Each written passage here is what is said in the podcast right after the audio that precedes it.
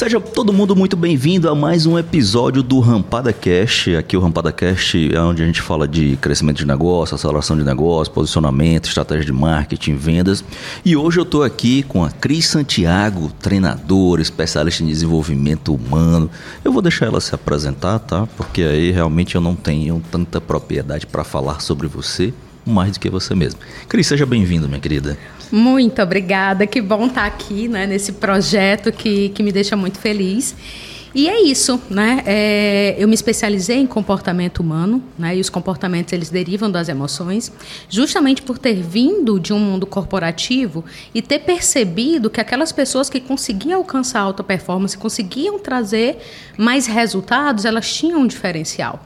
Né? E aí, no longo da minha caminhada, foi identificando o quanto que olhar para as emoções, o quanto que se conhecer, o quanto que cuidar da sua energia, das suas emoções, da sua espiritualidade, o quanto o conjunto dessas coisas ajudam para que a pessoa possa performar, performar de verdade. Né? Quando eu digo performar de verdade, é que a sociedade ela tem muito esse conceito do que é é, sucesso. E eu acho que sucesso é um conceito muito individual. Cada um tem o direito de decidir o que, que te faz feliz. E aí fui focando nisso, começando primeiro para mim, né? E depois compartilhando aí com, com outras pessoas, porque a gente não aprende isso na escola, né? A escola não ensinou isso pra gente.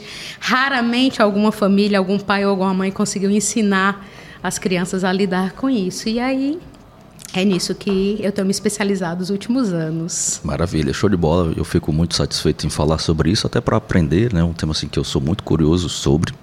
Eu não me arrisco a dizer que entendo, mas aqui eu vou aprender bastante e você que está nos assistindo também vai aprender bastante sobre isso, porque a gente vai fazer hoje aqui. Eu vou fazer a Cris entregar o conteúdo mesmo, viu?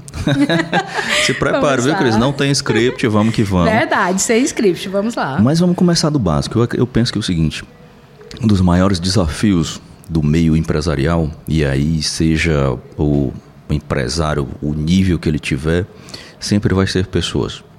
Pessoas, elas são importantes na nossa vida. Afinal de contas, eu brinco assim: o que, que adianta você ter um bilhão e não ter ninguém na Terra, né? Eu ia mostrar Sim. o carro para quem? Verdade. eu ia compartilhar a felicidade com quem? Mas ao mesmo tempo as pessoas elas trazem desafios e aí eu costumo dizer que é desafio porque problema, acho que quem tem problema é quem quer andar e está paraplégico, quer ver e não consegue mais ver, né? tem fome e não tem de onde tirar Verdade. um prato de comida. Aí é realmente problema. Todo o resto, todo o resto é desafio. E aí eu quero a sua ajuda hoje para a gente desmistificar todos esses temas, pelo menos o que couber aqui dentro desse, dessa limitação de tempo. A sua hora, uma hora caríssima, afinal de contas, todos aqui que são convidados são especialíssimos. E tem um porquê de estarem aqui. Primeiro ponto, sabe, Cris, assim, eu, eu, queria desmistificar isso, que a meu ver eu acho que é uma, uma coisa, um conceito simples para você, mas banalizado no mercado. Sentimento e emoção é a mesma coisa? Olha, isso vai variar muito de autores. Né? Existe muito material que é colocado no mercado uhum. a respeito do, do, sentir e das emoções. Então, a gente vai encontrar conceitos semelhantes, né? tanto para sentimentos quanto para emoções. Mas eu diria o seguinte, que esse não é o principal objetivo, se apegar à diferença dos conceitos. Mas uma primeira coisa importante é que é preciso aprender a sentir. É, conforme a gente vai entrando para a vida adulta, a gente vai, vai aprendendo que não é bom sentir emoções ruins, como tristeza, é, estresse, ansiedade, angústia. E aí, meio que a sociedade vai ensinando a gente a anestesiar, né? Aquela coisa como se a gente tivesse que ser sempre good vibe, tivesse sempre bem. Claro que a gente precisa é, dar significado a tudo que nos acontece, mas é uma grande ilusão achar que a gente vai estar sempre bem. E aí, nessa busca, muitas vezes, de estar sempre bem, de estar sempre performando 100%, a gente esquece de sentir. E é da natureza do homem sentir. Então a gente precisa acolher aquilo que a gente sente, porque só quando a gente acolhe aquela tristeza, aquela decepção, aquela frustração, a gente acolhe, se permite sentir, é que a gente pode mais rapidamente performar na sequência. E aí qual é o grande problema de não sentir? A gente acaba se anestesiando. E como é que a gente se anestesia? Fazendo várias coisas. Vai fazer umas comprinhas, vai ficar na rede social olhando a vida boa dos outros, vai tomar uma cervejinha, vai às vezes usar uma droga porque ela traz um alívio e um prazer é instantâneo muito rápido. Vai trabalhar demais, porque trabalhar muito não quer dizer ter resultado. Muitas vezes o trabalhar muito vem como forma de anestesiar e eu não olhar para a minha vida, para o que eu estou sentindo. E é daí muitas vezes que nascem os vícios, né? na busca por não sentir. Né? Então, é, eu acho que um recado importante aqui é que a gente aprenda a sentir e começar a dar nome àquilo que a gente sente, que são as nossas emoções. Né? A psicologia fala das emoções básicas, das emoções é, primárias. Então, assim, a gente não aprende na escola. Tanto que muitas vezes eu tenho clientes, quando eles vêm, é, eles dizem assim: Olha, não estou bem essa semana, eu estou sentindo uma coisa ruim. Eu disse: E o que, que é? Qual o nome disso? E muitos dos meus clientes têm dificuldade até de nomear, dar nome para aquilo que se está sentindo, porque a gente não teve essa educação lá atrás. Hoje, graças a Deus, as escolas já trabalham um pouco mais a educação socioemocional das crianças. Mas as duas coisas primeiro. Primeiro, começar a sentir de verdade, observar, observar no corpo, onde é que aquela emoção está se manifestando, sentindo, porque toda emoção ela se manifesta no nosso corpo, porque nós temos emoções durante uma vida inteira, né? Desde quando a gente está na barriga da mamãe, a gente já está sentindo aquilo que a mãe sente junto. Então, o primeiro passo seria sentir o segundo passo, começar a dar nomes a essas emoções, para eu conseguir diferenciar uma tristeza de um episódio depressivo, de uma angústia, e começar a fazer essas pequenas diferenças, né? nesse autoconhecer a partir da observação do que está acontecendo aqui dentro. É interessante assim que quando a gente puxa né, para o métier do, do empresariado, o empresário, ele tanto ele é solitário, embora ele esteja acompanhado, mas às vezes ele não pode ali compartilhar algumas das suas angústias, algumas das suas ansiedades, né, algum dos seus medos, digamos assim, ali, principalmente naquele aspecto, até porque é muito pressionado, tem, tem muita coisa envolvida, é, muita responsabilidade, independente do porte estar começando. Às vezes a gente está começando, a gente tem aquela pressão por dar certo, tem a pressão familiar, tem os olhares, né? tem, tem as minhas motivações internas que eu também tenho que atender. E aí é um mundo de coisa, né? É. Quando a gente olha assim para esse empresário, né? então vamos dividi-lo aqui em dois pontos. É aquele empresário que ele está naquele negócio que está iniciando. Eu tenho ali aqueles pontos e eu queria que tu me ajudasse a, a desmistificar muito esse aspecto assim, poxa, o quão eu tô, eu preciso me preocupar com aquilo que eu estou sentindo ali o quão aquilo é real né, e o quão aquilo eu realmente tenho que dizer assim, poxa, eu posso, eu tenho que me preocupar que pode ser um problema comigo ou um desafio comigo que eu preciso resolver. Né? Como é que é mais ou menos isso? Cara?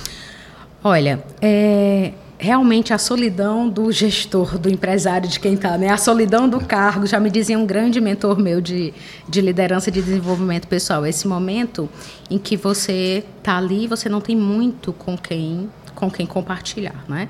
Então vamos lá, alguns aspectos importantes. Uma das grandes reclamações que eu escuto, né, do, dos, dos gestores, dos meus clientes, é quando eles dizem assim: de se sentirem só e de muitas vezes não terem pessoas que acreditem na visão deles, daquilo que eles querem é, alcançar quando eles estão em início de carreira.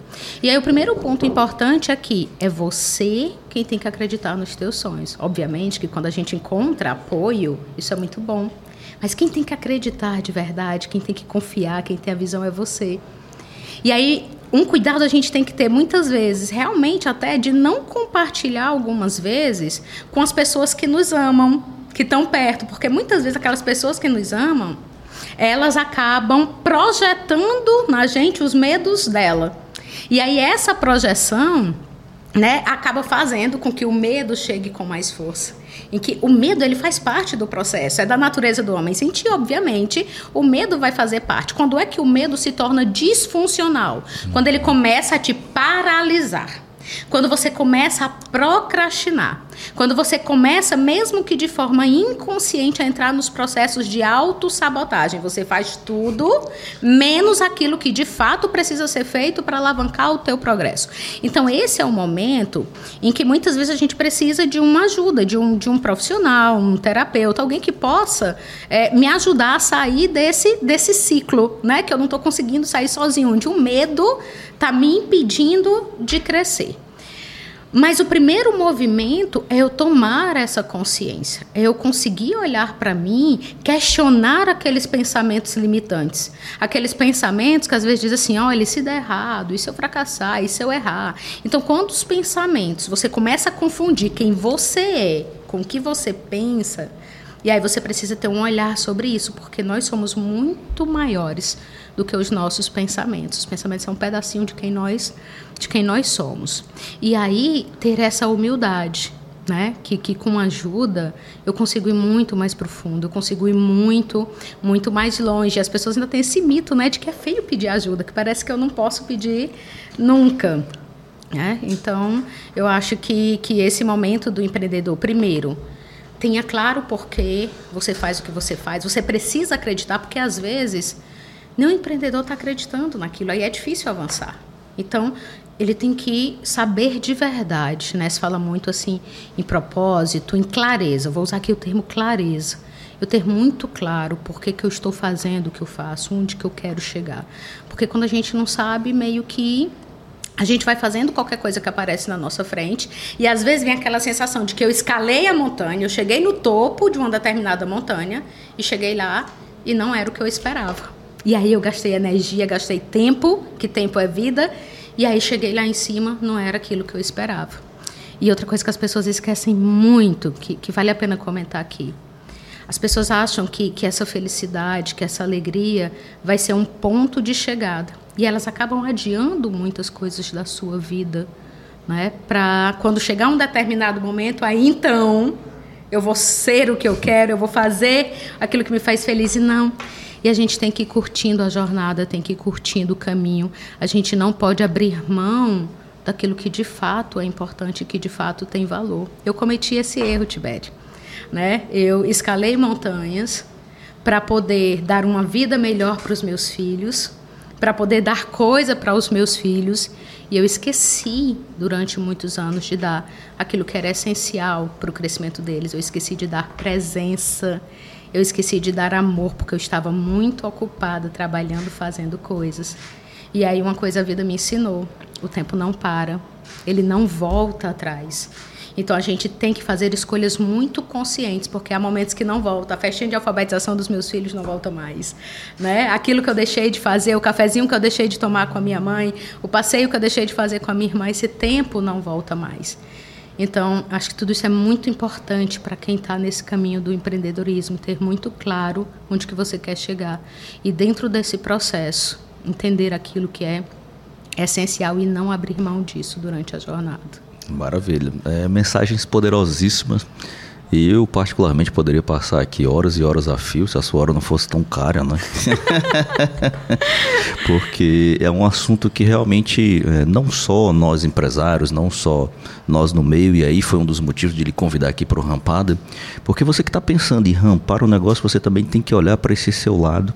E aí eu quero lhe convidar para fazer uma, uma segunda parte, onde eu quero conversar sobre o aspecto mais que envolve emoções, o espírito, como é que é essa uhum. coisa, isso aí já é assim hoje muito mais desmistificado, Sim. mas ao mesmo tempo ainda um quanto tão polêmico e um quanto tão assim que se torna averso aos que se dizem ali mais céticos, que são mais, mais duros.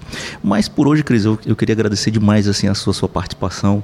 Nossa, eu fiquei aqui ouvindo, ouvindo, aprendendo. Não, não podia anotar, porque a minha diretora de programa disse que eu não podia ter papel e caneta aqui na mão. Mas eu estou gravando aqui, ainda bem que eu tenho uma memória mais ou menos boa. Cris, eu quero agradecer demais a sua maravilha, participação aqui. Maravilha, eu que agradeço realmente. E tô animadíssima aí com esse Rampada Cash, já louca por assistir todos os episódios que virão por aí, que eu tenho certeza que vão contribuir muito. Eu acho muito bacana isso, né? A gente poder estar tá aqui contribuindo. Cada empresário que você convidou está aqui, cada um compartilhando. Acho isso muito próspero. Né? Maravilha, vamos que vamos. Vamos que vamos. Então o Rampada Cash vai ficando por aqui, rumo à abundância, como a Cris já profetizou aqui, para que a gente possa ir. E se você quer entrar em contato com a Cris, eu vou deixar aqui os canais dela aqui embaixo da descrição. Manda tua dúvida, conversa com ela, entende como é que ela trabalha, eu tenho certeza que isso vai fazer a diferença no teu, na tua vida empresarial. E para você que ainda não é inscrito nesse canal, se inscreve no canal, deixa o teu comentário que a gente vai ter o maior prazer em responder. Curte, compartilha com quem você acredita que vai fazer a diferença na vida de negócios dessa pessoa e nos vemos no nosso próximo episódio. Cris, muito obrigado, minha querida. Obrigadão e até a próxima. Até a próxima.